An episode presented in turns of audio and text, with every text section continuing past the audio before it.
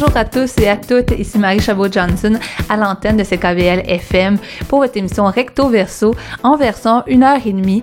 Et euh, justement, je, suis heureuse de vous dire qu'il y a un petit oiseau qui me dit que très bientôt, on pourra passer à une version de deux heures ou que justement, on va pouvoir avoir encore plus d'entrevues, mais je dirais plutôt même qu'on aura peut-être pas nécessairement des entrevues, mais on va pouvoir avoir des collaborateurs de plusieurs, euh, de plusieurs origines qui pourront nous parler de sujets assez divers, pas nécessairement seulement des sujets qui ont rapport avec euh, le côté interculturel mais simplement des sujets qui ont rapport avec leur perception du monde. Et euh, donc, euh, ça sera une autre façon justement d'explorer comment la diversité peut euh, et le côté interculturel peut être une autre lunette vers la société d'ici et l'actualité. Et aujourd'hui, on, on s'entretient toujours avec des, des artistes ou des organismes qui font la promotion, entre autres, de la diversité. Et cette semaine, c'est vraiment un, un, thème très artistique parce qu'on parlera, comme toujours, à un artiste, faire un beau portrait d'un artiste de la diversité d'ici. On va s'entretenir avec Diago Ramos, qui vient tout juste de sortir son premier album, où qui justement fait le mélange euh, artistique de la France il dit en fait qu'il s'appelle le, style de la franco-bossa nova parce qu'il ramène ses racines brésiliennes, mais tout ça avec en réinterprétant des textes de grands poètes québécois comme Félix Leclerc, entre autres. Et euh, aussi, on s'est entretenu avec Marie-Lou Craft de, du MAI, qui est à Montréal Art Interculturel, qui est un, des plus grands organismes à Montréal quand, euh, quand on parle de la promotion euh, de la diversité à Montréal. Ils ont entre autres un théâtre, une salle d'exposition où ils mettent de l'avant des artistes montréalais. Justement, la semaine dernière, euh, en fait l'autre semaine avant plutôt, on avait reçu euh, Jade Barchi, euh, cette comédienne qui montée avec sa sœur une pièce de théâtre portant sur la question identitaire compte tenu qu'elles étaient d'origine mixte. Et c'est justement avec le mail qu'elles ont, pu représenter cette, cette pièce-là qui avait déjà présenté à, l'avant-plan. Mais tout ça pour dire que le mail est vraiment un organisme qui permet de faire rayonner les artistes d'ici qui ont des origines diverses. Et on va commencer quand même l'émission avec la saveur artistique, avec une autre forme d'art que la musique ou même le théâtre. On parle de littérature. On, va parler avec, on a parlé plutôt avec Stéphane Martelly, qui est une auteure euh, haïtienne qui traite dans son dernier livre de euh, d'injustice. Mais euh, inquiétez-vous pas, c'est pas nécessairement un livre comme on pourrait le penser justement rapidement avec un côté pamphlétaire politique, mais plutôt c'est un livre pour enfants très imagé qui permet d'aborder des sujets importants au niveau sociétal comme ça avec nos enfants et d'une façon tout à fait ludique, en fait. Donc, euh, c'est l'occasion pour nous de pouvoir, euh, pouvoir parler de, ces questions aussi tellement importantes, mais sous un autre angle.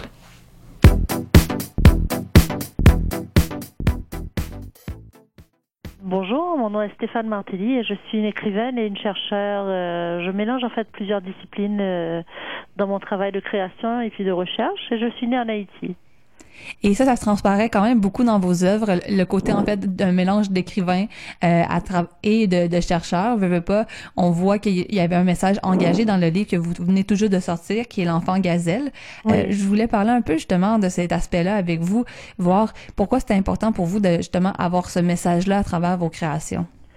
En fait, c'est pas tant un message que j'aimerais que mes livres, surtout mes livres illustrés, euh, amènent les gens à se poser des questions et puis leur permettre euh, d'engager leur permettre d'engager une sorte de dialogue. C'est une entreprise que j'ai commencé depuis mon livre précédent, La maman qui s'absentait. Euh, qui a été publié en 2011 et puis que je continue avec l'enfant gazelle. Euh, en fait, c'est une série de livres que j'appelle un peu mes fables, vous savez, un peu comme les fables de La Fontaine, excepté que les fables de La Fontaine, c'était comme des textes poétiques avec une morale ou un message à retenir à la fin. Mhm. Moi, je ne prétends pas vraiment donner un message, je veux juste euh, amener les gens à réfléchir et à se poser un certain nombre de questions. Donc, il y a une, réflexion derrière la chose, qu'on peut oui, dire. Oui, ce sont des petits textes qui racontent et en même temps qui amènent à réfléchir. Mais on peut quand même dire qu'à quelque part, il y a un côté qui est engagé dans la dans l'enfant gazelle. Euh, on fait quand même attention du fait que c'est un enfant qui est une fille, ben, en tout cas qui utilise le pronom elle. Et euh, on parle beaucoup de l'aspect justement de la différence entre le message que son père va lui dire versus le message que sa mère va lui dire par rapport à l'aspect de courir et peut-être qu'un jour elle va réussir à marcher. Est-ce que vous pourriez juste un peu, euh, pour les auditeurs qui ne l'ont pas encore lu, un peu expliquer le concept sans vendre le punch bien entendu parce que on, sait que c'est l'aspect qui est intéressant aussi à, à lire le livre? C'est tout simplement comme une féerie parce que c'est l'histoire d'une enfant euh, à qui on dit euh, dès le début en fait son père et sa mère lui disent un peu la même chose mais de deux manières différentes. Donc on lui dit dès le début, dès sa naissance qu'elle n'a pas le choix de courir, qu'elle doit se mettre à courir. Euh, donc euh, voilà, comme tous les enfants, elle croit ses parents, elle croit que c'est comme ça la vie et qu'il lui faudra courir. Et, comme elle y croit, elle en est capable. Et comme elle en est capable, elle le fait, elle le fait. Et pourquoi elle court L'histoire ne le dit pas, mais euh, nous pouvons un peu le deviner quand même. Nous pouvons un peu le deviner. Pourquoi, pourquoi est-ce qu'il lui faut courir alors que les autres n'ont pas besoin de courir alors, mhm. tout le, toute la question du livre, c'est est-ce combien de temps elle va tenir? Est-ce qu'elle va continuer? Est-ce qu'un jour elle va changer? Ou est-ce que c'est une vraiment une impulsion qui, qui ne lui partira jamais? Hmm. mhm. C'est un peu ça l'histoire. Maintenant, à travers ça, il y a beaucoup de questions que cela pose. Oui, puis il y a beaucoup de questions qu'on pourrait justement poser à nos propres enfants quand, en fait, que nos propres enfants peuvent nous poser également, le, mm. dialogue qu'on peut entamer. Euh, c'est des questions qui sont quand même très fondamentales à l'existence humaine. Oui. pourquoi pour vous c'est important de le faire aussi à une forme de conte d'enfant parce que vous, avez fait aussi d'autres types de, de créations. Vous avez fait des mm. livres de poésie, des essais. Qu'est-ce qui est intéressant dans le style euh, avec l'enfant particulièrement? Ah, ben, c'est que je, la France m'intéresse. Euh, je pense que ça fait plusieurs années maintenant quand on m'a proposé la première fois d'écrire un livre qui était destiné aux enfants. Et puis, bon, je ne savais pas trop euh, ce que c'était. Je n'avais jamais pensé à faire ça. En fait, avant, j'écrivais plutôt de la poésie. Mhm. Et puis, finalement, j'ai trouvé que c'était une forme d'écriture euh, très intéressante parce qu'il y a beaucoup de contraintes il faut dire beaucoup en peu de mots et puis il faut organiser un peu sa page pour donner à voir, à entendre et à vivre en même temps. Enfin, c'est pas tout le monde qui écrit comme ça pour la jeunesse, mais moi c'est comme ça que j'écris. Et puis j'ai trouvé que c'était pour moi aussi une manière de d'être dans la narration, puisque je suis poète, je ne suis pas beaucoup dans la narration, je, je ne suis pas dans le récit beaucoup. Mais cette manière d'être dans le récit, ça me convient. C'est-à-dire que c'est une manière qui me permet de garder une langue très poétique finalement. Ah, je vois. Mm. c'est vrai qu'on on voit la, la, poésie derrière la chose. On peut même dire qu'il y a une poésie euh, à travers le dessin qu'on voit qui, qui, sont faites euh, par Albin Christen. Oui. Et aussi à travers comment on, le, on met les mots. Euh, il, y a, il, y a, beaucoup d'espaces. Puis peut-être par curiosité, je me demandais juste justement pourquoi ces espaces-là entre les bouts de phrases? Est-ce qu'il y avait un ah, concept? Ça, c'est la disposition sur la page parce que il y a plusieurs raisons. Euh, D'abord, c'est parce que mettre des espaces comme ça, ça permet au lecteur d'habiter un peu ces espaces à son rythme, à lui. Ça donne un rythme et puis, une, et puis un mouvement à la page. Et alors qu'il est question de vitesse et de course, c'est bien. c'est bien que les mots courts aussi, qu'ils n'aient pas l'air d'être trop posés sur la page, ils ont l'air de s'enfuir eux-mêmes. Et puis mm. euh, voilà, ça donne plusieurs possibilités aussi en termes de la lecture, parce que est-ce qu'on lit les mots qui sont plus loin ou avant, ou est-ce qu'on lit les mots qui sont plus près? Donc il y a des décisions que le lecteur prend sans le savoir euh, sur sa lecture, et puis qui va qui va lui permettre d'avoir plusieurs traversées du livre. Euh, il y a plusieurs traversées du livre qui sont possibles. Ah, je comprends, je comprends. Puis là, quand vous disiez que vous aimiez écrire pour, pour la jeunesse, c'est aussi parce qu'au niveau de votre propre création. Mais de plus en plus, on parle aussi de, de, on, commence un peu à réaliser que euh, les livres jeunesse peuvent aussi servir en fait de discussion avec nos enfants, puis peuvent servir en fait euh, d'un côté positif de pouvoir changer certaines idées qu'on qu'on préconçoit dans le sens que on, on, de plus en plus euh, on parle justement pour les filles d'avoir des personnages un peu plus forts euh, que seulement la, la, la, demoiselle en détresse, d'avoir plus de personnages forts pour la diversité. Vous par rapport à ça, comment vous euh, c'est quoi vos opinions un peu par rapport à toute cette question-là? Mais moi, j'écris vraiment du plus. J'ai toujours écrit du plus proche de moi-même parce que euh, des fois, euh, je me rappelle, j'avais écrit un conte une fois qui s'appelait L'homme aux cheveux de fougère. Et en 2000, euh, ça, ça date, c'est 2002. Et puis, euh, c'est d'abord un livre qui a été distribué en Haïti. Euh, c'est là où il avait été préparé.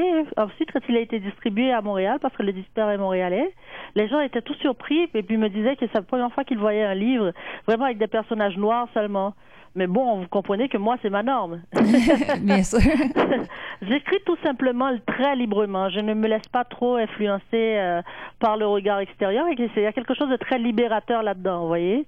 Pour moi, ma petite fille, le, personnage principal de l'enfant gazelle, par exemple, c'est une petite fille. Mais pour moi, il n'y a rien de plus naturel. Je n'essaie pas de de créer euh, une sorte de subversion comme ça. Je me rends compte que j'en crée par accident chaque fois des subversions. Mais j'écris tout simplement l'enfant que j'aurais aimé voir courir sur cette page. Et puis après, à travers elle, effectivement, ça crée euh, un moment de discussion entre enfants et parents parce que, par exemple, dans l'enfant gazelle, on peut se demander c'est quoi le sujet principal de ce livre finalement? Est-ce que c'est un livre sur le désir des parents pour leurs enfants?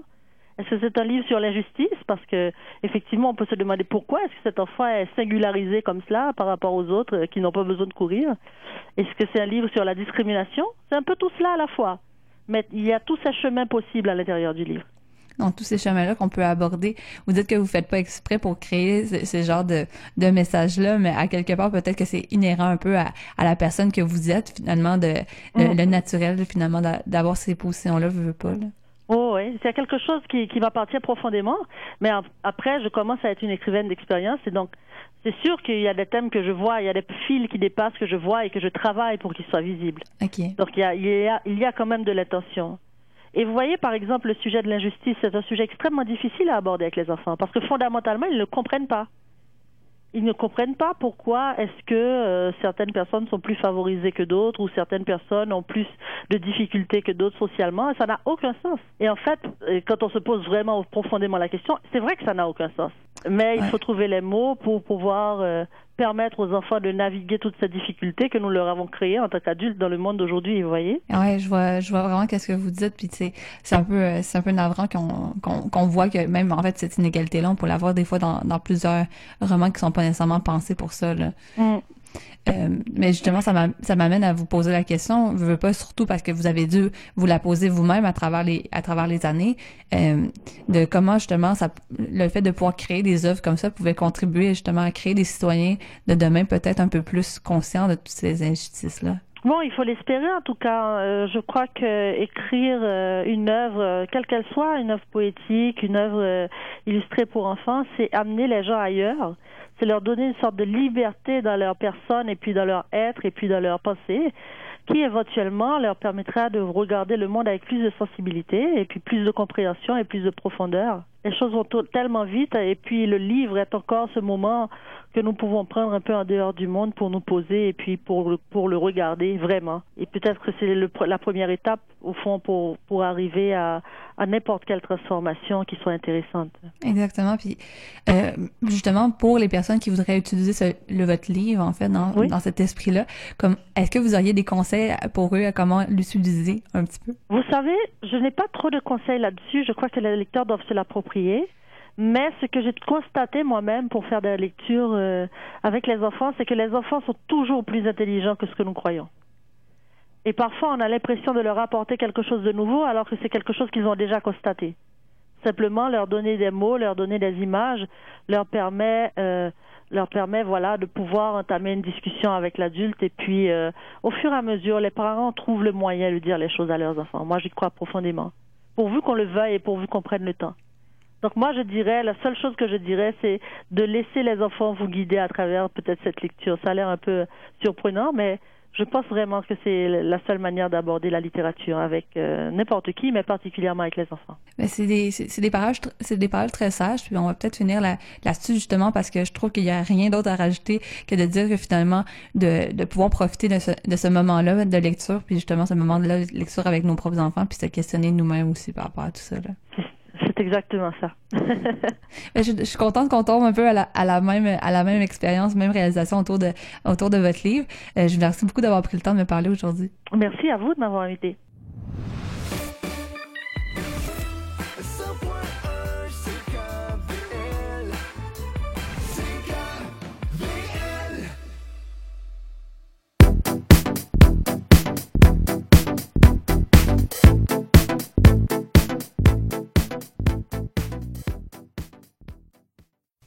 Autrement dit, comme nous disait Stéphane Martelly, c'est euh, la littérature pour enfants, mais ben, c'est une tellement bonne façon de pouvoir entamer des discussions. Et c'est le cas aussi avec des personnes un peu plus vieilles seulement. Hein, je pense que c'est un moment aussi pour avoir nos propres réflexions. D'ailleurs, ça me permet encore de, de, de retaper sur le clou de la représentativité dans, dans le milieu des arts, pas, pas nécessairement seulement dans les euh, les créateurs, mais aussi dans les personnages. On en parle beaucoup pour le domaine de la télé, mais c'est aussi applicable quand on pense au niveau de, de la littérature. Parce qu'en en fait, on, on, a plusieurs études qui ont pu euh, qui ont pu donner des portraits de, de la sorte. En fait, qu'on parle, c'est l'importance pour, par exemple, d'avoir des, euh, des héros qui sont diversifiés. Donc, juste pour, euh, par exemple, euh, on prend l'exemple souvent euh, au niveau de la représentation des genres. Donc, quand on parle des, des garçons ou des filles, c'est important que les filles puissent se voir également comme des héroïnes, pas seulement comme des, des demoiselles en détresse, comme on dit. Ben, c'est un peu la même chose aussi quand on parle de personnes qui sont issues de, de plusieurs communautés ethnoculturelles. c'est important pour que les, les jeunes, en fait, les jeunes noirs, les jeunes asiatiques, les jeunes autochtones puissent ressortir euh, de la littérature jeunesse des personnages qui sont aussi des, des, héros et des héroïnes et qui peuvent se, se voir à travers eux et que ce soit pas seulement des personnages de soutien ou encore que ce soit pas seulement des personnages qui sont stéréotypés. Par exemple, ça serait intéressant de voir un docteur qui est, euh, qui est noir dans un livre plutôt que seulement voir, par exemple, euh, dans, dans le cas où que ça serait par exemple une personne noire qui fait du basketball. Donc là, je, je gratis ça un peu large, mais c'est pour dire finalement l'effet que qu'une représentation peut avoir sur euh, sur des jeunes cerveaux, des jeunes des jeunes enfants, dans l'idée de qu'est-ce qu'ils peuvent devenir. Et c'est vraiment ça l'importance euh, quand on parle de la littérature jeunesse, euh, de pouvoir créer des, des personnages diversifiés et tout ça. On en avait déjà parlé d'ailleurs au début dans les premières émissions avec une, une auteure qui qui elle a fait son cheval de bataille en fait de pouvoir créer des personnages, euh, des héros importants pour la diversité. Donc d'ailleurs, ça pourra nous permettre de pouvoir faire des suggestions de lecture pour les jeunes. Donc justement, parlons de chiffres. Euh, donc euh, là, les chiffres que j'ai devant moi, c'est des chiffres qui datent de 2012, mais on pourrait dire que le, changement, c'est pas nécessairement fait. Donc on pourrait probablement penser que les chiffres seraient encore assez similaires maintenant. Donc on parle en fait d'une d'une étude qui a été faite par par le Canadian Children Book Center. Donc, c'est sûr que ça va peut-être un peu plus représenter la littérature anglophone, mais quand même, euh, donc pour les chiffres, par exemple, on parle que 3% seulement des, des personnages étaient afro-américains euh, par rapport à 1,5 qui étaient des latinos. Euh, moins que 1% étaient des, des, des autochtones. 2% à peu près étaient des, des, des, euh, des personnes qui étaient d'origine asiatique, euh, particulièrement asiatique euh, du Pacifique. Ce qui fait en fait que au total, on oublie encore qu'il pourrait y avoir entre autres des personnes d'origine arabe aussi. ce qui fait entre autres que ça reste à peu près 93% des personnages qui étaient issus de qui étaient caucasiens en fait. Donc finalement, on peut quand même se, demander si ça représente vraiment la, la société d'ici. Donc juste pour dire, pour donner quelques chiffres. Justement, la, la liste serait longue quand même pour faire des belles suggestions au niveau de la littérature jeunesse, mais j'ai découvert un site web qui pourrait peut-être vous intéresser. Ça s'appelle kaléidoscope.québec, donc pas .qc, vraiment .québec. Euh, en fait, c'est un répertoire de les jeunesses pour un monde égalitaire. Donc, on parle autant de l'égalité des sexes, l'affirmation de soi, la diversité corporelle, diversité culturelle, familiale, fonctionnelle, euh, sexuelle et de genre, et vraiment en société. Puis, on voit qu'il y a des suggestions, en fait, pour les 0 à 4 ans, les 4 à 6 ans, les 6 à 9 ans et les 9 à 12 ans. Donc, il y a plusieurs possibilités de, trouver des livres qui peuvent vous plaire. Euh, entre autres, là, je vois juste sur la page d'accueil que euh, il y en a un qui me fait très rire, là, ça s'appelle Ada la grincheuse en tutu pour les 4 à 9 ans, euh, qui fait que justement, elle est boude parce qu'en fait, elle déteste le, son tutu rose. alors, donc, justement, on, parle de réappropriation de, de du fait que les filles sont pas nécessairement toutes pareilles. on, on parle aussi, là, c'est un peu cliché pour dire quand même, mais il y a plusieurs autres choses. On parle euh, de Asata Etaiu, euh, qui est un livre en fait euh, sur Aïsata, qui est une qui vit en Afrique en plein temps de guerre et elle décide de retourner voir sa famille et sur la route il y a deux enfants soldats qui la surprennent et qui lui annoncent qu'il ne reste rien de son village tout en lui indiquant le chemin vers un couvent donc c'est vraiment un récit d'une petite fille de son lézard en fuite donc on voit que c'est des sujets qui peuvent être quand même assez assez intenses mais ça je vous rassure c'est comme un 9 à 12 ans, c'est pas la même chose qu'un 0 à 4 ans, mais il y a plusieurs suggestions qui peuvent être très intéressantes. Donc, euh. Et nous, on poursuit en musique avec une chanson de Kira Shaughnessy, qui est une euh, qui est une artiste qui va en fait lancer son album Standing Still euh, la semaine prochaine, le 11 avril, au Vert Bouteille pour un, 5 à 7. Euh, ma collègue Marilyn Marcel l'aura d'ailleurs en entrevue le jeudi 12 avril. Elle pourra vous faire découvrir un peu plus qui est cette artiste, qui est d'ailleurs aussi issue de la diversité. Donc, c'est un peu ça notre mandat ici à l'émission. Mais autrement, c'est pas nécessairement juste parce qu'elle est de la diversité qu'on a décidé de la passer aujourd'hui sur nos ondes mais tout simplement parce que la chanson est très bonne et euh, la chanson s'appelle justement Tout passe. Donc, euh, tout passe et nous, après ça, on va aller avec une belle bulle témoignage et on vous reviendra après les publicités.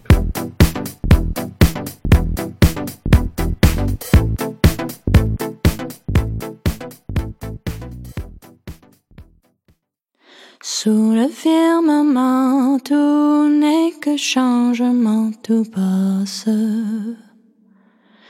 Et quoi que l'on ne fasse, les jours sont vent courant. plus vite qu'un torrent. Tout passe.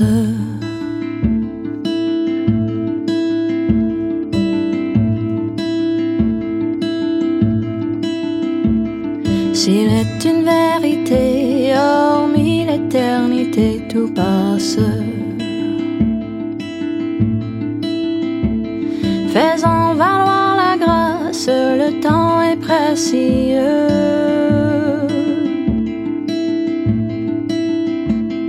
Tandis que sous nos yeux, tout passe.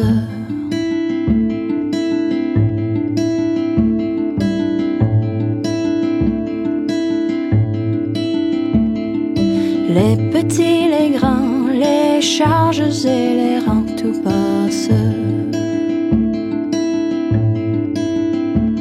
Chacun prend une place, puis disparaît un jour.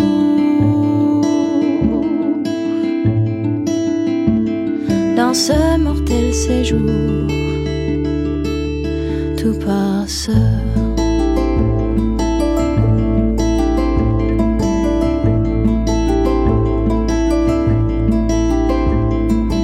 Comme le vaisseau qui glisse au loin sur l'eau, tout passe.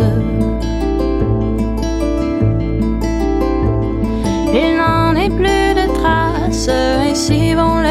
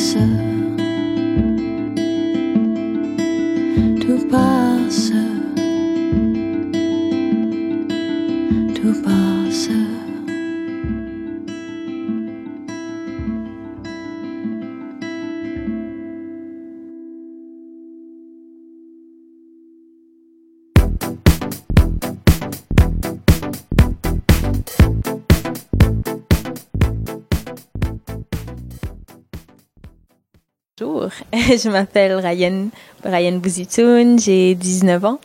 Donc, je suis étudiante au Collège de Maisonneuve en sciences de la santé. Euh, je suis originaire d'Algérie. Donc, je suis née en Algérie, puis euh, je suis restée en Algérie 4 ans. Euh, j'ai fait la mosquée là-bas, donc euh, c'est le c'est le scolaire pour nous en quelque sorte dans les pays musulmans, j'imagine. Donc on apprenait des, euh, des versets du Coran et on apprenait un peu sur la religion, euh, sur le sur l'islam. Ensuite, à 4 ans, j'ai quitté l'Algérie pour venir m'installer au Canada.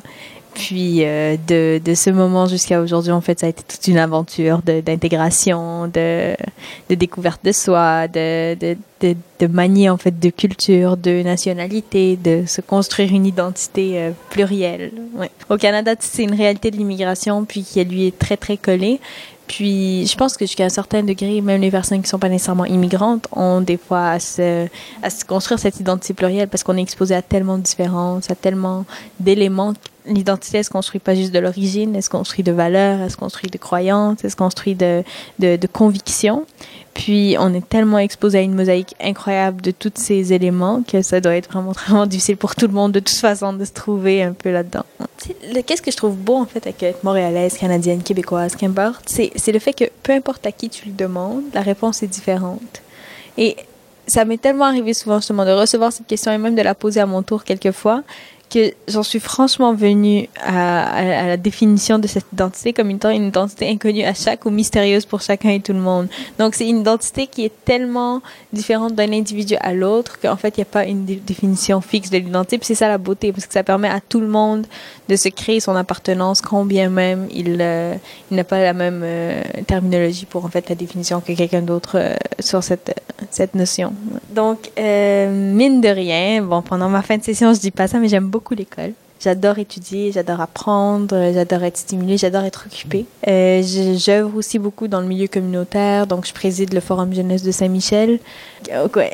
Donc j'adore, j'adore le forum, j'adore ces jeunes et ces, ces, ces, ces lignes directrices euh, trouvent vraiment écho en ma personne. Puis, je suis aussi membre du conseil jeunesse de Justin Trudeau, donc euh, j'aime m'impliquer un peu dans cette euh, dans cette sphère aussi, toujours dans une perspective de véhicule de changement et non pas de politique en tant que telle, parce que sinon je m'y perds et je m'y reconnais pas nécessairement. Mais euh, en fait, les gens, les gens m'allument. Genre, rencontrer des personnes, discuter, échanger, euh, toutes les, notions d'inclusion, le racisme, l'islamophobie, euh, la radicalisation menant à la violence qui est vraiment courante en ce moment, qui est vraiment d'actualité en fait.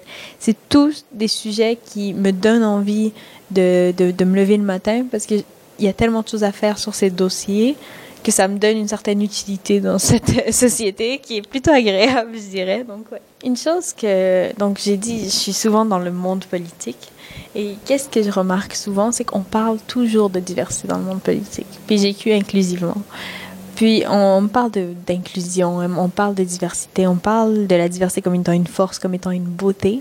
Et je pense que mon souhait pour l'avenir, c'est qu'on arrête de me parler de la diversité comme étant une beauté, qu'on, que je vois qu'on commence à l'exploiter, à, l'utiliser comme étant une beauté une force. Donc, je pense que c'est vraiment là que, que se cache en quelque sorte mon souhait, c'est au moment où est-ce qu'il y aura une certaine cohérence entre le dire et l'action parce que le pont entre les deux, il est franchement, euh, je dirais même pas détruit, je pense qu'il n'est même pas encore construit. Et étant moi-même d'une minorité visible, étant moi-même musulmane, étant moi-même arabe, étant moi-même une femme, étant moi-même une jeune, je trouve ça vraiment, vraiment frustrant de toujours entendre un discours, mais savoir pour sûr que c'est pas nécessairement ce qui représente au mieux la réalité.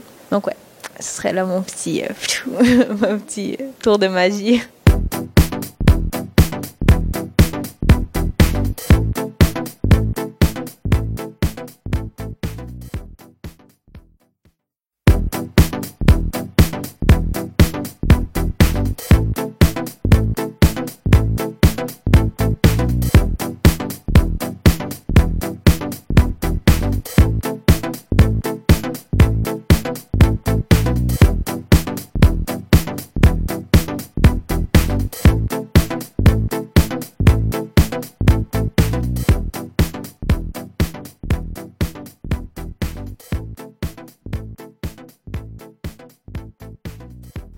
Bienvenue à l'antenne de Recto Verso avec Marie Chabot-Johnson à l'antenne de CKVL.fm, euh, en fait CKVL 100,1 FM, mais que vous pouvez nous écouter en direct du web sur CKVL.fm, ainsi que retrouver l'ensemble des émissions, en fait, l'ensemble des émissions de Recto Verso et l'ensemble des du contenu qu'on produit, autant les bulles témoignages que les portraits d'artistes. D'ailleurs, c'est un peu ça qu'on va faire dans la prochaine heure, euh, dans la deuxième moitié de l'émission, dans la dernière en fait, on va parler entre autres avec Marie-Lou Craft du MAI, donc du Montréal Art Interculturel, dont je vous parlais au début de l'émission. Mais tout de suite, on va continuer un peu dans la, dans la vibe musicale qu'on a euh, avec euh, Diogo Ramos. Diogo Ramos qui fait vraiment un style qui nous réchauffe, euh, qui fait de la franco-bossa nova, un style qui, qui veut quasiment politique sur certains aspects, mais c'est vraiment un côté social qu'il y apporte. Et d'ailleurs, vous pourrez le voir en spectacle en avril, même s'il vient toujours de lancer son CD, donc son CD, ses pièces sont euh, disponibles un peu partout sur les plateformes web avec son nouvel album Samba sans frontières. Euh, je vous laisse un peu le découvrir à travers la prochaine entrevue. Donc, euh, on se met déjà un petit peu dans l'ambiance avec une des pièces musicales. Avec la pièce On ne sait jamais.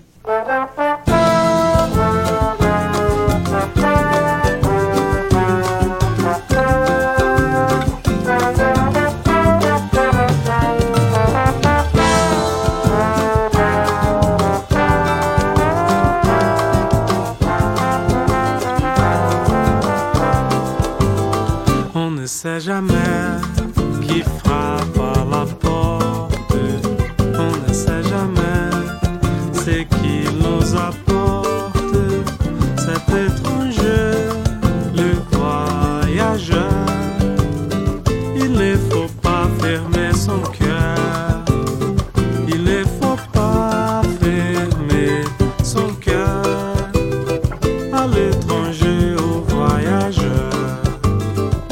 Qu'il vienne à midi ou par nuit sans lune, qu'il soit cousu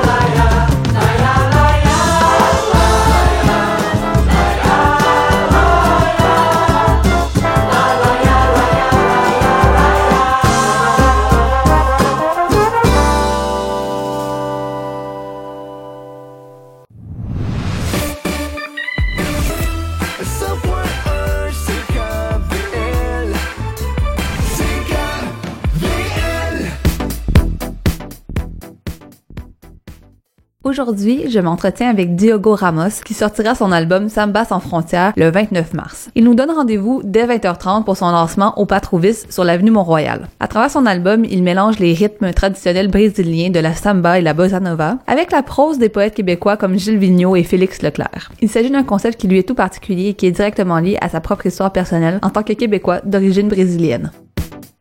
Alors, je m'appelle Diogo Ramos, je suis auteur, compositeur, interprète. Euh, je suis né au Brésil, ça fait 7 ans que je suis au Québec.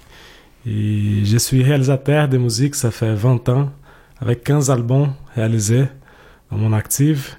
Et dans ce moment, je suis très fier de lancer un album qui s'appelle Samba sans frontières. Donc l'idée centrale, c'est de rassembler les cultures du Brésil, où j'ai vécu toute ma vie, et ma nouvelle, mon, nou- mon nouveau pays, le Québec. Donc c'est ça, Samba sans frontières, c'est mon projet actuel. D'ailleurs, parlons-en de Samba sans frontières. C'est le concept qui est encore plus intéressant. Et oui, la musique est super bonne aussi, mais le concept euh, peut vraiment surprendre plusieurs. On parle de faire euh, de la bossa nova, mais avec plusieurs textes qui sont issus du répertoire euh, traditionnel québécois, comme du Félix Leclerc. D'où venait l'idée, en fait, à la base? Mais je pense que l'idée vient de, de vouloir être aimé dans une autre langue. Euh, les immigrants, on arrive ici, moi je parlais pas aucun mot de français quand je suis arrivé ici, ça fait sept ans. Donc là, on commence apprendre la couture. Et là, on tombe en amour, évidemment, par Félix Leclerc, Gilles Vigneault. Et là, j'avais cette bagage de musique brésilienne, la bossa, que je maîtrisais. J'ai dit, bon, je pense que ça pourrait être une très bonne idée de mélanger ces éléments.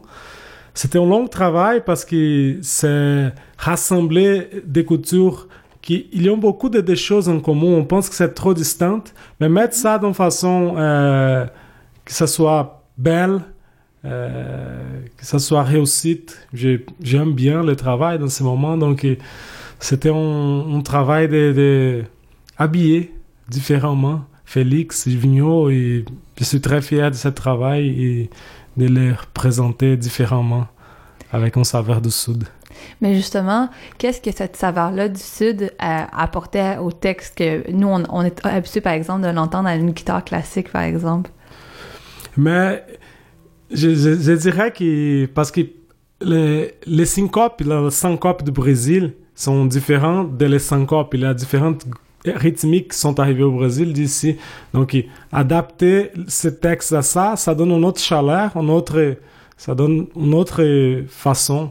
C'est drôle, une fois, j'ai présenté les, les, chansons de, de, de, Félix. Il avait des gens dans un, une maison de, de, personnes âgées ici à Montréal.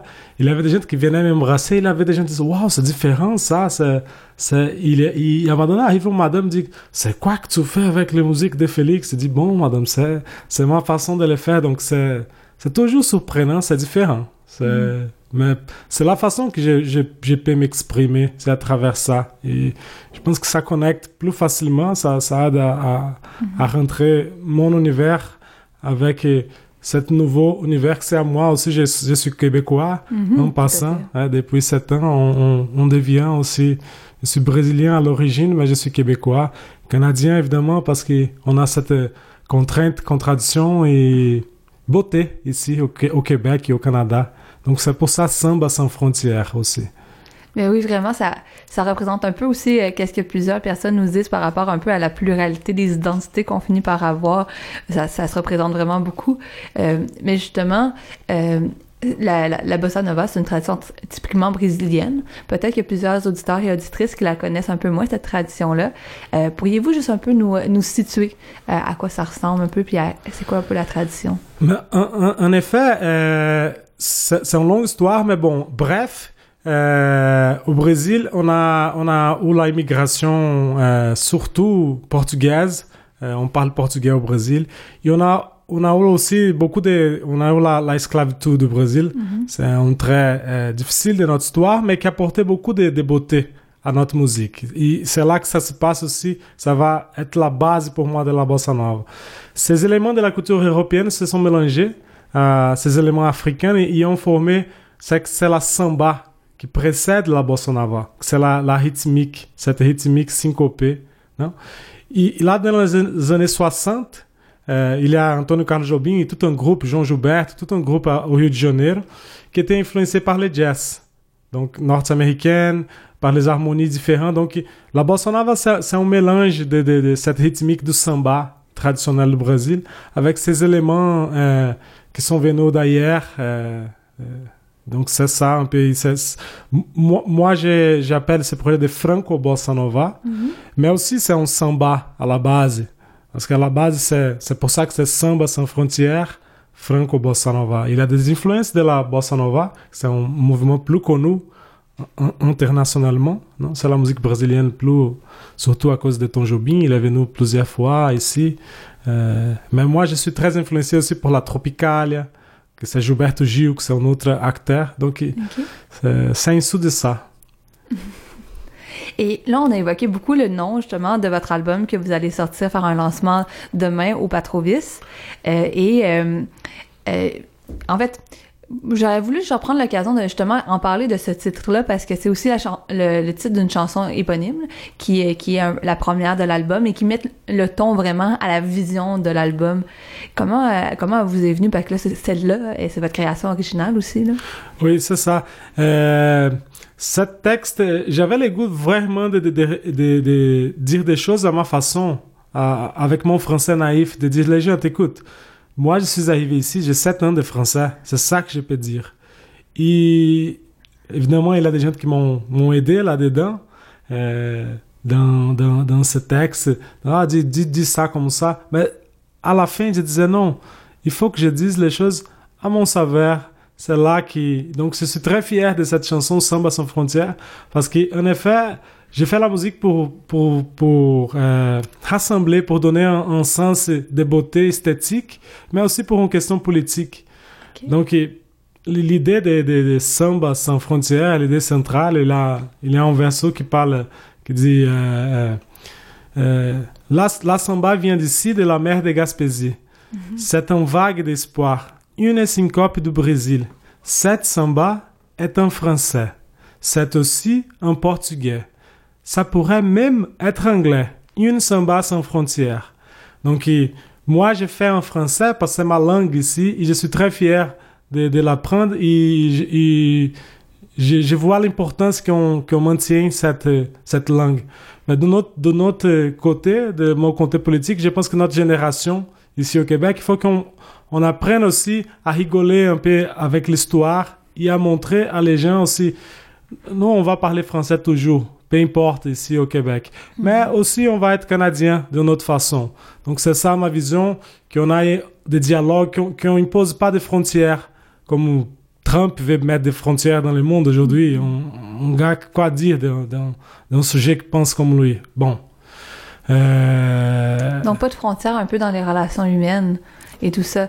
Puis là, vous inscrivez un peu dans justement les, les grands débats qu'on a au Québec depuis des années et des années entre la, la, langue anglaise la langue française, puis comment la conserver. Puis il y a toujours ce débat-là, je veux pas, avec les personnes qui sont qui viennent immigrer. On finit toujours par entendre dans l'actualité de comment est-ce qu'on peut inclure les personnes, puis ça c'est toujours à travers la langue. Euh, vous qui vous dites québécois maintenant, comment vous voyez ça un peu avec un œil euh, maintenant extérieur, mais pas extérieur, mais avec un œil nouveau plutôt? Exactement. Je, je pense que c'est ça. L'histoire, elle, elle, a changé beaucoup récemment de, pour -hmm. notre génération. Et c'est là que je pense que si, si on écoute des nouvelles voix, mais écoutez vraiment, comme de faire jouer à la radio, comme aujourd'hui, ouais. de, de faire entendre, et de, de se faire entendre d'une façon égale. Non, non, parce que c'est certain qu'il y a des, des, des points de l'histoire que je connais moins.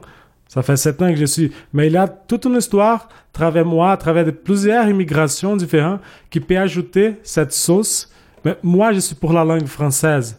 Par contre, je ne suis pas pour la séparation du, du, du Québec et, et, le Canada. Je pense qu'on peut trouver des façons. Par contre, par exemple, politiquement, je suis contre la reine de l'Angleterre. Mm -hmm. Donc, je pense que notre combat pourrait être pour la langue française, pour avoir, par exemple, la langue française, elle pourrait être euh, une obligation pour tous les Canadiens, tout, dans, dans, toutes les écoles. Ça, c'est une bonne chose pour un pays. OK, on est bilingue, OK.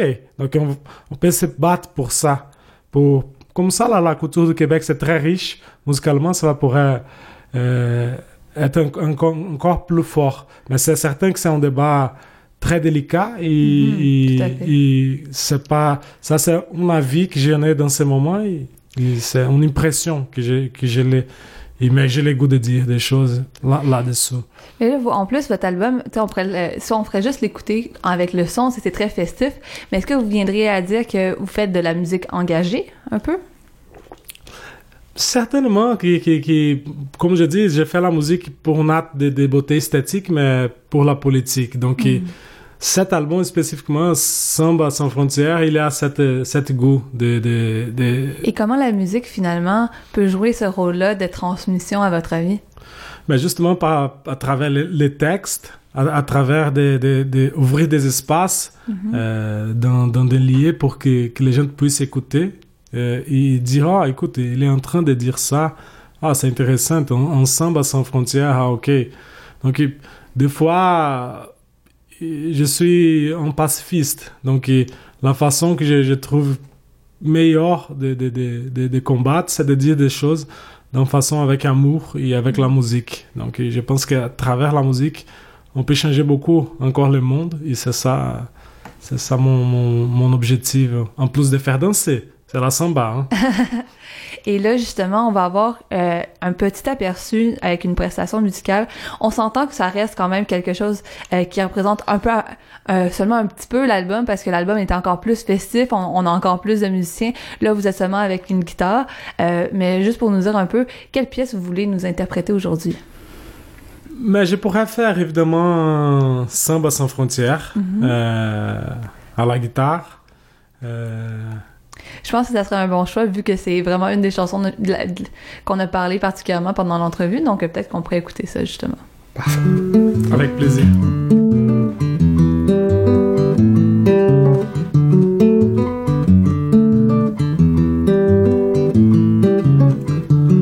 La samba vient d'ailleurs, d'un sourire de nostalgie. C'est une forme de prière. La samba vient d'ici, la samba là-bas est le. Le samba ici est là, si c'est là aussi c'est là. C'est qui compte, c'est samba. Olha o samba lelê, par ici, samba lá, par là-bas, samba lelê, par ici, samba lá, par là-bas, pour combler mon silence, les mots et les nuances, la paix en résonance, sans ambivalence, samba lelê, par ici, samba lá lá, par là-bas, olha o samba lelê, par ici, samba lá lá, par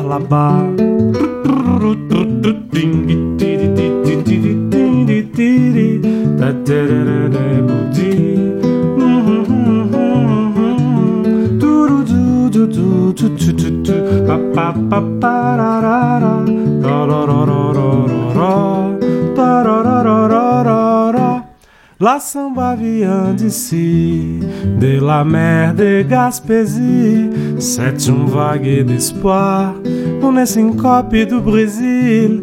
Cette samba est en français, c'est aussi en portugais.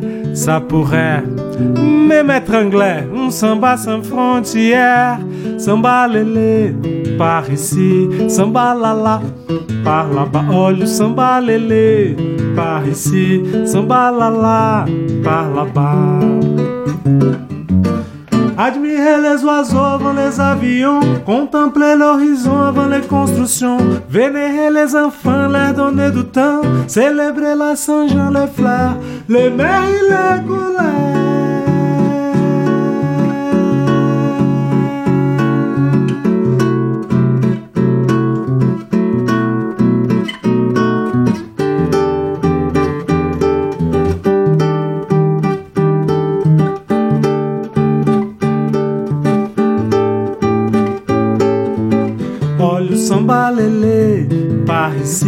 Samba lá lá, par là-bas, samba lelê, par ici, samba lá lá, par là-bas. Olha o samba lelê, par ici, samba lá lá,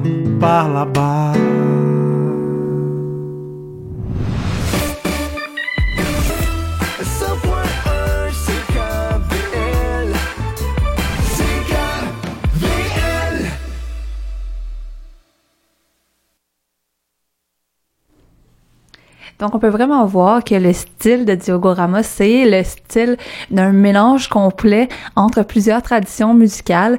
Et c'est un peu ce qu'on voit d'ailleurs dans, euh, dans l'ensemble, en fait, euh, de la programmation des Silidor. Euh, d'ailleurs, j'aurai la chance de pouvoir être là euh, pendant les demi-finales parce que je serai partie du jury. Donc, je j'ai vraiment hâte de pouvoir voir l'ensemble des groupes. Donc, c'est vraiment une occasion à noter à votre agenda. Il reste encore plusieurs, plusieurs dates pour les, les quarts de finale, chaque mardi, chaque mercredi. Mais les demi-finales vont être encore meilleures parce qu'on on va présenter chaque soir, pendant trois soirs d'affilée, trois groupes qui vont faire des prestations d'à peu près une demi-heure et ça va vraiment avoir été encore plus la crème de la crème au niveau de la sélection. Donc, on parle euh, du 17, 18 et 19 avril, toujours au Balatou, où vous pourrez voir euh, trois groupes ou euh, artistes solo, bien entendu, ou duo, se, euh, se présenter à vous. Donc, on parle de styles totalement différents, autant du reggae, du jazz, et vraiment plein de choses à découvrir. Donc, euh, mettez ça à votre agenda, ça vaut la peine d'y aller. Et j'en profite un peu parce que je vais faire un, peu différent de, de, de dernière fois parce qu'on a encore un peu de temps avant d'aller en publicité, mais euh, on n'aurait pas assez de temps pour vous diffuser en- l'entièreté de la, prochaine entrevue de Montréal Art Interculturel. Euh, je vais euh, vous parler un peu de quelques événements à voir ce week-end. Comme ça, on va pouvoir étirer le plaisir avant et après l'entrevue. Donc, restez à l'affût aussi à la fin de l'émission pour entendre un peu plus d'événements à voir pendant le week-end. Mais pendant qu'on est en train de parler de musique, ce soir, dès 19h30 euh, jusqu'à 21 21h, il va y avoir un beau spectacle du côté des jeunesses musicales du Canada, qui est avec Federico Tarazona, qui va présenter en fait l'art du charango des Andes. Donc, Federico Tarazona, c'est un musicien virtuose en fait du charango péruvien, qui est très reconnu à l'international. et vous voyez, moi non plus, je n'ai pas trop trop de connaissances sur qu'est-ce que cet instrument-là ou ce style de musique spécialement péruvienne. Donc, c'est vraiment l'occasion un peu de, de pouvoir voir cet art-là qu'on connaît peu. En fait, on, on connaît peu les traditions de l'ensemble des pays de l'Amérique latine. Des fois, on a tendance à les confondre les uns avec les autres. Donc, c'est pas quelque chose de très bien à faire. Mais justement, donc, c'est, c'est, euh, il est considéré lui-même comme un des plus grands virtuoses en la matière, un des plus grands compositeurs contemporains euh, sud-américains de sa génération. Donc, si on a quelqu'un à voir pour découvrir euh, la musique contemporaine classique un peu du Pérou, c'est vraiment cette personne-là. Donc, c'est ce soir à 19h30 et ça coûte seulement 30 dollars pour pouvoir voir ce spectacle-là. Donc, qui disait que la musique classique était quelque chose du passé, ben ils ont tort. Il y a beaucoup de choses à voir du côté de la musique classique à travers les âges qui se passent. D'ailleurs, il y a un autre spectacle ce soir à 20h euh, qui met euh, jusqu'à 22h qui met euh, en vedette à l'Anticafé Anushka Wright qui est en fait qui est aussi accompagnée de Elja Mansevi qui en fait fait du jazz, du soul avec une petite touche de reggae. vous invite un peu à, la découvrir dans une espèce de performance quand même assez intimiste ou qui va seulement avoir d'ailleurs des voix et guitare. Donc c'est vraiment une petite ambiance intimiste. Pour l'expérimenter moi-même plusieurs fois avec des artistes, je vous dis que ça vaut la peine de pouvoir les voir dans un côté un petit peu plus euh, justement intime ou qu'on peut euh, voir de façon plus rapprochée et vraiment de plus apprécier encore les, les paroles d'une pièce. Parce que souvent des fois dans l'ensemble d'un groupe oui ça, va être super plein d'énergie mais on peut perdre des fois un peu euh, les paroles et qu'est-ce que ça veut dire derrière tout ça. Donc ça peut valoir la peine de justement aller rencontrer des artistes un peu dans un peu d'intimité tout ça et euh, comme dernier événement euh, du côté un peu musical, artistique, euh, en fait même pas musical, on parle plus de littérature vu qu'on en a parlé en tout début d'émission. L'espace de la diversité, qui est en fait un espace littéraire qui est souvent abrité par Mémoire d'Encrier, qui est une maison d'édition qui s'intéresse spécialement aux artistes de la diversité, entre autres, présente en fait une soirée littéraire qui s'appelle e En fait, c'est des débats rencontres de l'association culturelle passerelle, euh, qu'on raccourcit à e-passerelle, euh, qui se poursuivent en fait encore une fois avec euh, l'interpellation de voir un peu le le lien avec euh, la littérature justement à consonance asiatique. Et l'invité d'honneur cette fois-ci c'est l'écrivain Hong Chung. Euh, donc le thème de la soirée va être dire l'identité dire la liberté donc c'est l'occasion d'avoir une rencontre mais aussi avoir euh, des débats. Donc c'est pas c'est pas une soirée qui est seulement d'un côté unilatéral. C'est vraiment bilatéral même multilatéral entre les différentes personnes qui différents intervenants et différentes personnes qui seront sur place.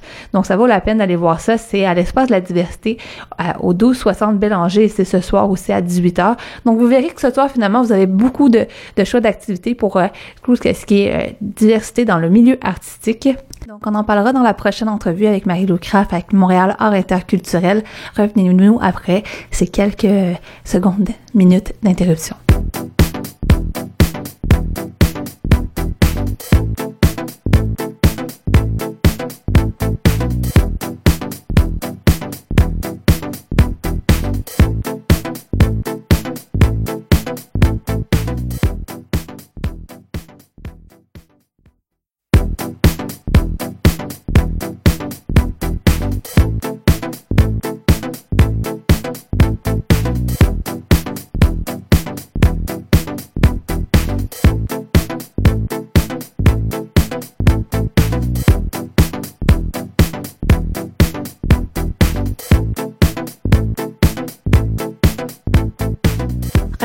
L'émission avec Marie Chabot-Johnson. C'est Recto Verso qui entame sa dernière euh, demi-heure euh, de, contenu. Donc, euh, on va tout de suite pouvoir enfin discuter de diversité dans le milieu artistique avec Marie-Lou qui est de Montréal Art Interculturel.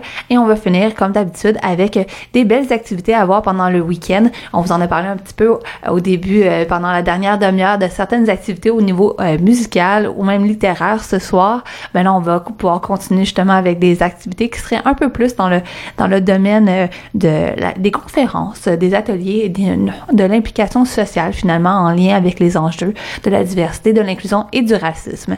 Mais tout de suite, allons-y avec cette entrevue que je n'arrête pas de vous parler depuis le début de, de l'émission. C'est bien euh, avec Montréal Art Interculturel, ce grand, euh, ce grand promoteur finalement de la culture, de, de la diversité à travers Montréal.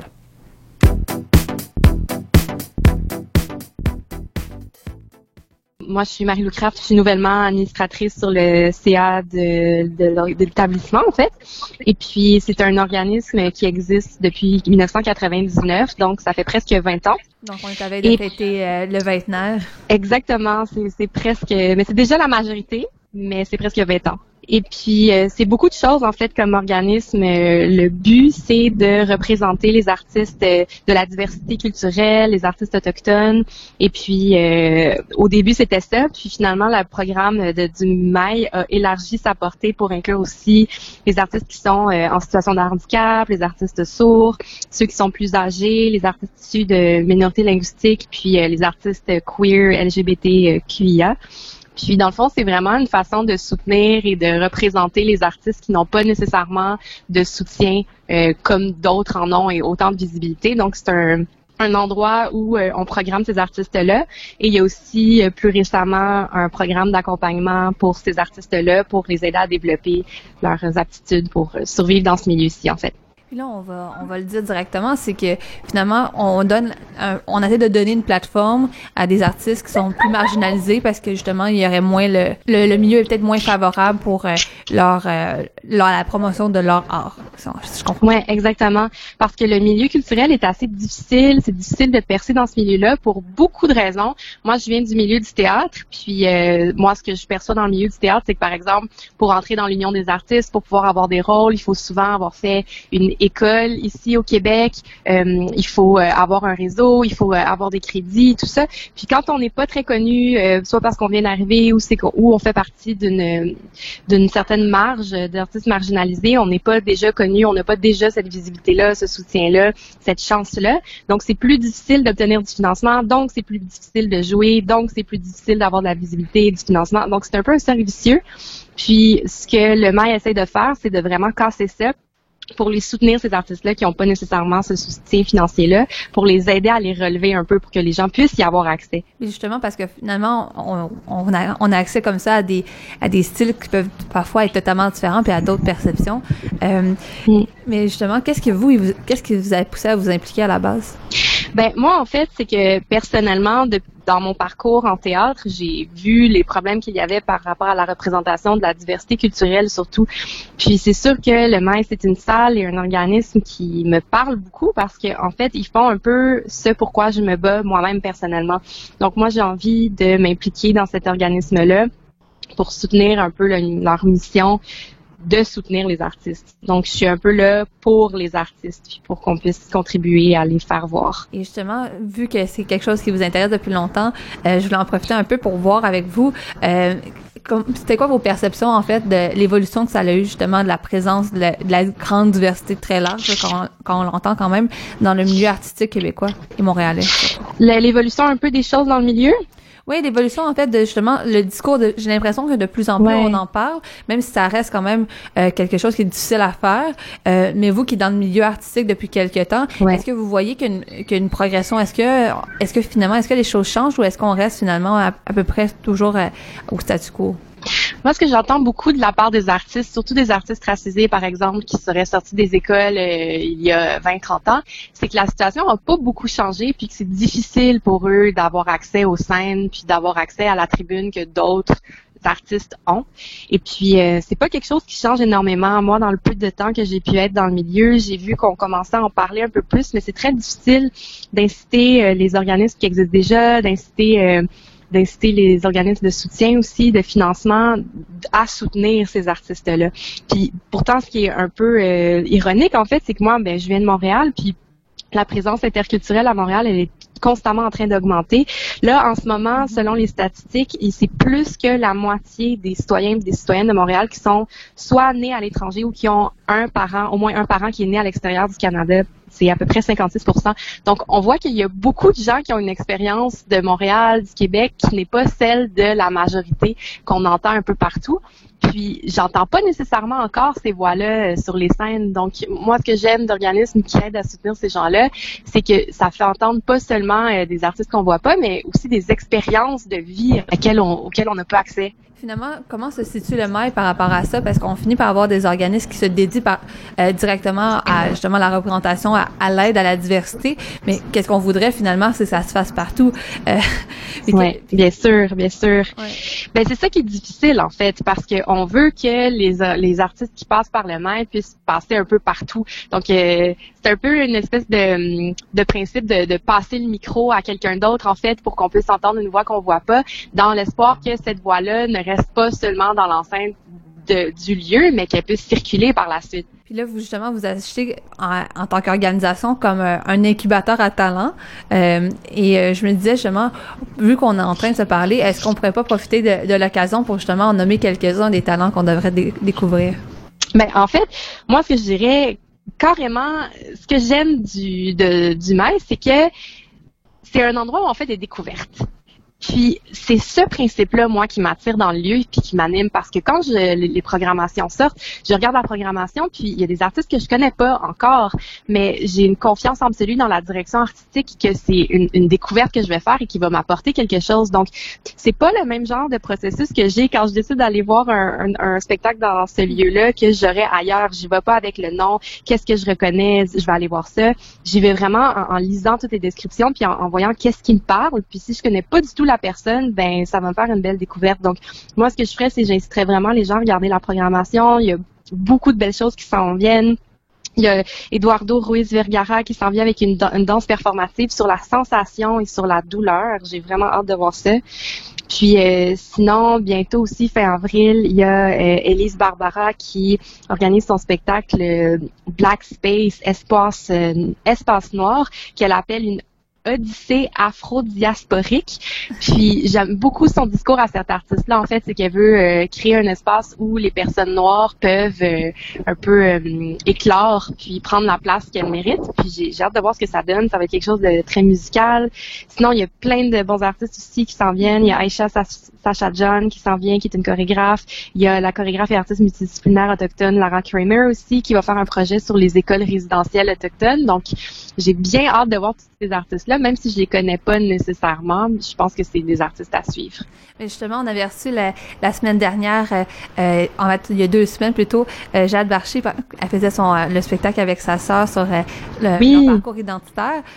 finalement, l'ensemble des trucs que vous me, l'ensemble des pièces que vous me nommez, c'est il y a une corrélation que je vois, outre les artistes qui en font partie puis qui les créent, mais un peu l'idée de, de s'inscrire dans le mouvement de la médiation culturelle, un peu. Euh, un peu d'utiliser l'art un peu comme une forme d'expression pour euh, des, euh, des, des, enjeux sociaux.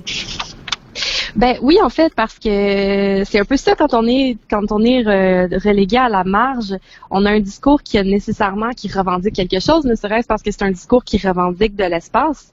Donc c'est un peu ça que je vois là par médiation culturelle. Je trouve que dans le milieu culturel, on essaie beaucoup là, de, de, de, de trouver des façons d'attirer un nouveau public qu'on voit pas nécessairement dans les salles. Moi, je viens du théâtre, puis les salles de, théâtre sont, sont souvent remplies de personnes euh, que, que, je présume être euh, québécoises de souche entre guillemets. C'est quand même assez blanc dans les salles. Puis on se demande beaucoup comment aller rejoindre d'autres communautés.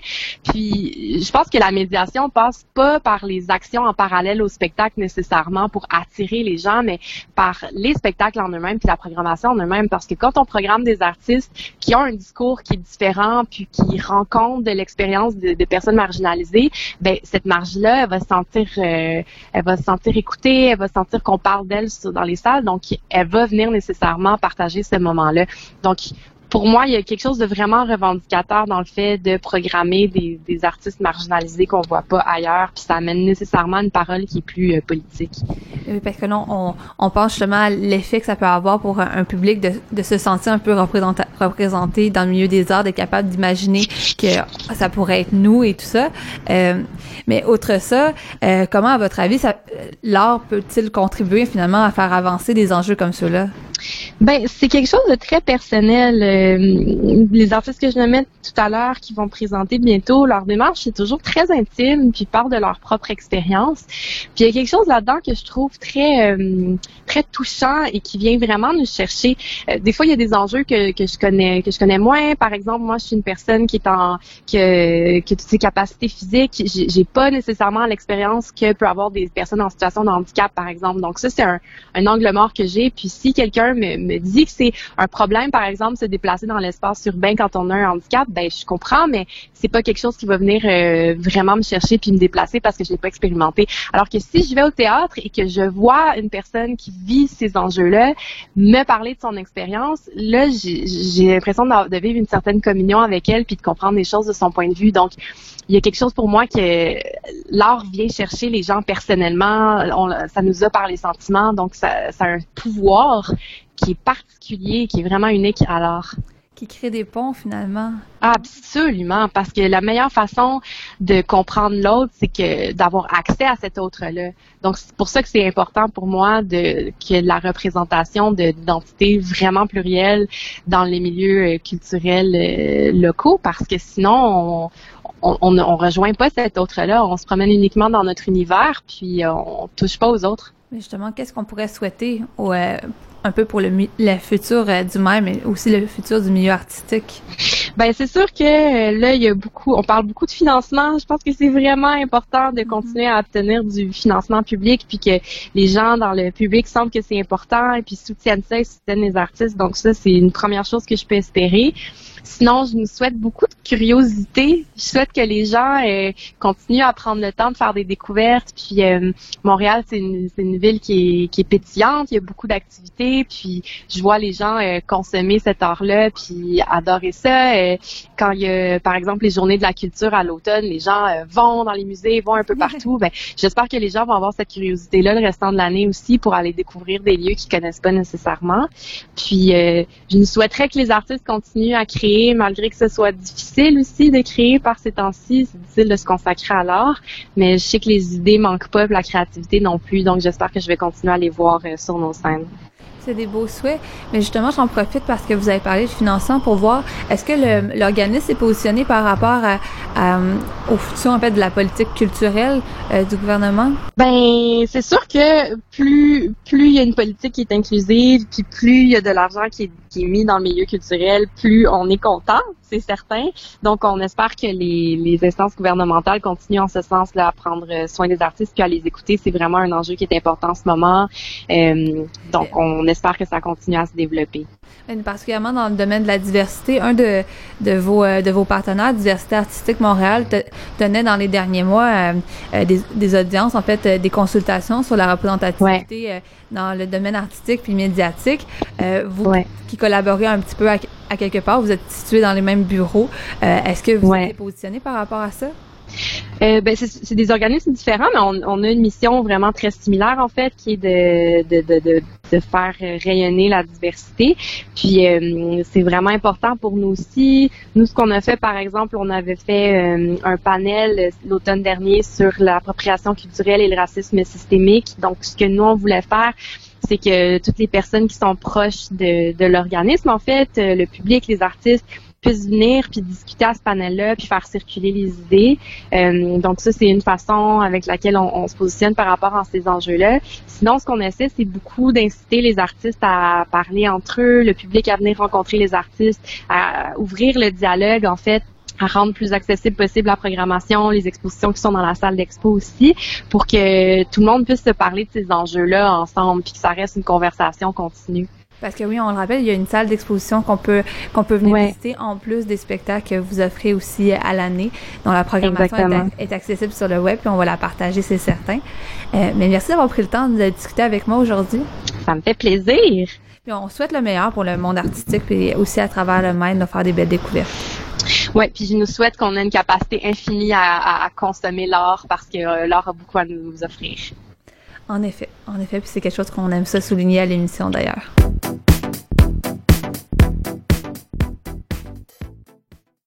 Donc, on est dans les dernières minutes de notre émission euh, Recto Verso ici à l'antenne de CKVL FM avec Marie Chabot-Johnson. Vous, pouvez nous écouter euh, directement en ondes euh, tous les vendredis à partir de midi et demi au 100,1 FM, mais vous pouvez aussi nous, nous retrouver en balado-diffusion avec tout le contenu de l'émission à partir de la page de recto verso de ckvl.fm. Donc, je vous invite à aller visiter notre site web avec la programmation. D'ailleurs, si vous cliquez sur l'onglet interculturel, vous pourrez retrouver l'ensemble des contenus qu'on fait euh, dans cette perspective-là. Donc, on a des capsules éducatives que je fais avec l'aide de bénévoles en francisation, mais aussi, euh, c'est là que vous pourrez retrouver, entre autres, euh, les, les, émissions de certaines de mes collègues qui se penchent un peu plus sur, justement, des enjeux de la diversité. D'ailleurs, on est en train de préparer plus plusieurs, euh, plusieurs projets qui pourraient vous surprendre dans les prochaines semaines, euh, qui pourraient justement encore plus euh, mettre l'interculturel à l'agenda de ckvl.fm. Mais en attendant que tous ces beaux projets se réalisent, c'est à votre agenda qu'on va essayer de mettre la diversité, entre autres durant la prochaine semaine, parce qu'il y a beaucoup, beaucoup d'événements comme dans les dernières semaines et ça risque de continuer avec l'été qui s'en vient. on en a plusieurs justement à, à pouvoir un peu souligner justement. Et donc, euh, je parle entre autres, euh, euh, on est, il y a une conférence super intéressante lundi prochain, une table ronde de diversité artistique Montréal qui vaut vraiment la peine d'aller voir. c'est en fait sur l'appropriation culturelle. D'ailleurs, à CKVL, on essaiera de l'enregistrer et de pouvoir vous la retransmettre par la suite. C'est une, des multiples possibilités qu'on qu'on veut assez faire en termes de partenariat. Donc, si jamais vous voulez aller le voir en direct et pas attendre après nous, c'est ce lundi à 17h jusqu'à 19h. C'est le débat s'appelle Appropriation culturelle euh, par Diversité artistique Montréal. Donc, ça, ça poursuit un peu dans la même tradition euh, que le Mike. Euh, justement, Marie-Lou Craft nous disait qu'elle avait tenu un débat il y a quelques semaines, en fait même quelques mois plus tôt. Et dans le fond, l'idée est de continuer un peu la réflexion par rapport à l'appropriation culturelle, phénomène en fait ou terme, concept plutôt qu'on vous parlait dans la dans la dernière semaine au niveau du fait de, de justement reprendre des, des, euh, des, systèmes de la culture des autres et euh, pouvoir euh, les utiliser pour soi, soit de façon à les ridiculiser ou même justement de pouvoir en tirer une reconnaissance, un profit par exemple, alors que c'est pas nécessairement des, des, des, systèmes qui sont alliés à notre propre culture. On donne souvent l'exemple entre autres de, de, la coiffe amérindienne. Donc ça c'est l'exemple facile, mais il y a beaucoup d'exemples. Donc justement, ça sera l'occasion d'en parler et de continuer d'en parler parce que c'est un nouveau phénomène qu'on commence de plus en En fait, plutôt, c'est pas un nouveau phénomène, mais c'est juste que de plus en plus, on a réussi à mettre les mots sur les concepts euh, que, ça l'incarnait, en fait, de pouvoir euh, s'inspirer de l'autre, mais de façon des fois inappropriée.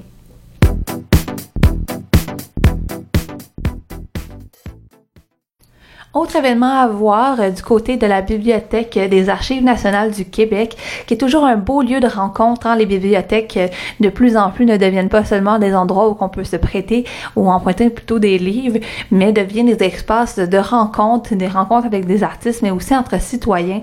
Et la BANQ est vraiment euh, l'un de ces lieux les plus propices à, au, fait, au fait de faire des conférences plutôt. Et ce mardi de 18h à 20h, ils vont tenir une conférence, en fait une conversation sur euh, le thème de favoriser le vivre ensemble par l'éducation. Donc, on parle d'une conversation autour de l'éducation au vivre ensemble et à la diversité qui euh, où sont entre autres plusieurs panélistes, dont euh, Rachida Afdouz, qu'on peut souvent entendre sur les ondes de plusieurs médias, qui est auteur du livre Le vivre ensemble n'est pas un rince-bouche, donc un titre quand même qui, frappe l'imaginaire, et avec Miguel et avec Miguel Simao Andrade, qui est animateur recherchiste chez Ensemble pour le respect de la diversité. C'est une conférence qui va être justement animée par euh, un journaliste de renom assez euh, et assez connu. On parle de Yannick Villedieu qui est, qui est à la barre de l'émission Les années lumière à Radio-Canada depuis presque 36 ans. Donc, on pourra voir peut-être qu'il y aura un petit côté scientifique ou même étude à la science qui pourrait peut-être revenir, mais en tout cas, un, un côté cartésien chez cet animateur. Et on va pouvoir voir. Euh, Rachida Azdouz, elle a toujours euh, euh, la parole assez fertile et c'est toujours très intéressant de pouvoir l'entendre. Donc, c'est à voir du côté de la BANQ mardi à 18h.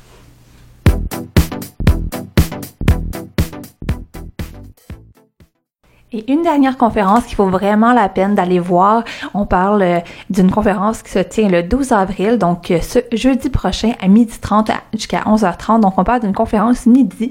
Donc c'est toujours un, drôle de concept, mais un concept intéressant si vous voulez euh, avoir la chance de pouvoir le faire durant la journée quand on est occupé le soir. Et le, thème de la conférence s'appelle Rareté de main-d'œuvre au Québec, ouverture pour les immigrants, qui est donné par le Centre d'urbanisation, culture et société de l'INRS. en fait, on, on participe, en fait, c'était des ateliers sur euh, de, l'INRS qui s'appelle plutôt, euh, au lieu des midi-conférences, on parle ça de midi de l'immigration, en fait. Donc, c'est toujours un terme euh, qui parle de l'immigration, entre autres. Et c'est animé par Marie-Jeanne Blin, qui est chercheur postdoctoral. Et cet atelier, c'est en fait un échange de partage, un espace de partage plutôt, et de collégialité qui, qui vise justement l'échange de connaissances et du savoir-faire, qui est organisé par les étudiants, mais aussi les chercheurs de l'INRS, qui est ouvert à la communauté plus large. Donc, c'est toujours l'occasion de pouvoir retourner un peu pour certains et certaines dans le milieu universitaire, de pouvoir aborder certaines questions d'un autre point de vue que celui qu'on traite naturellement dans les médias ou sur le terrain. Donc, ça porte largement justement sur les thématiques de l'immigration internationale, transnationale et de toute la question de, l'accueil et, penser aussi à la, dimension humaine. Donc, on parle d'un contexte qui est assez intéressant. Donc, ça pourrait être quelque chose à voir d'intéressant.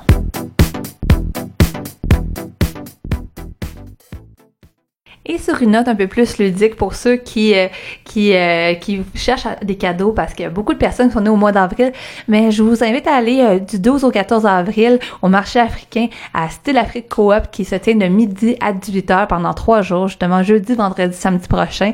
Et justement, il va y avoir des produits africains, mais il va aussi avoir une scène libre où il va y avoir la, la possibilité de voir des artistes performer. Donc c'est quelque chose à voir. Et sur ce, ça ça signe la fin de l'émission Recto Verso pour cette édition du 6 avril 2020 2018. Euh, c'était Marsha Johnson à l'antenne de CKVL FM et euh, je vous invite à rester à l'écoute pour plus de contenu euh, sur les actualités du Grand Sud-Ouest de Montréal avec mon collègue Steve Legault. Et vous pourrez d'ailleurs après ça entendre notre cher Charlie Rousseau à son émission Charlie pour remporter. Donc c'est l'occasion de pouvoir rester toujours fidèle à l'antenne de CKVL FM. Et sur ce, moi je vous souhaite un bon week-end, un grand week-end de découverte et nous on se retrouve la semaine prochaine.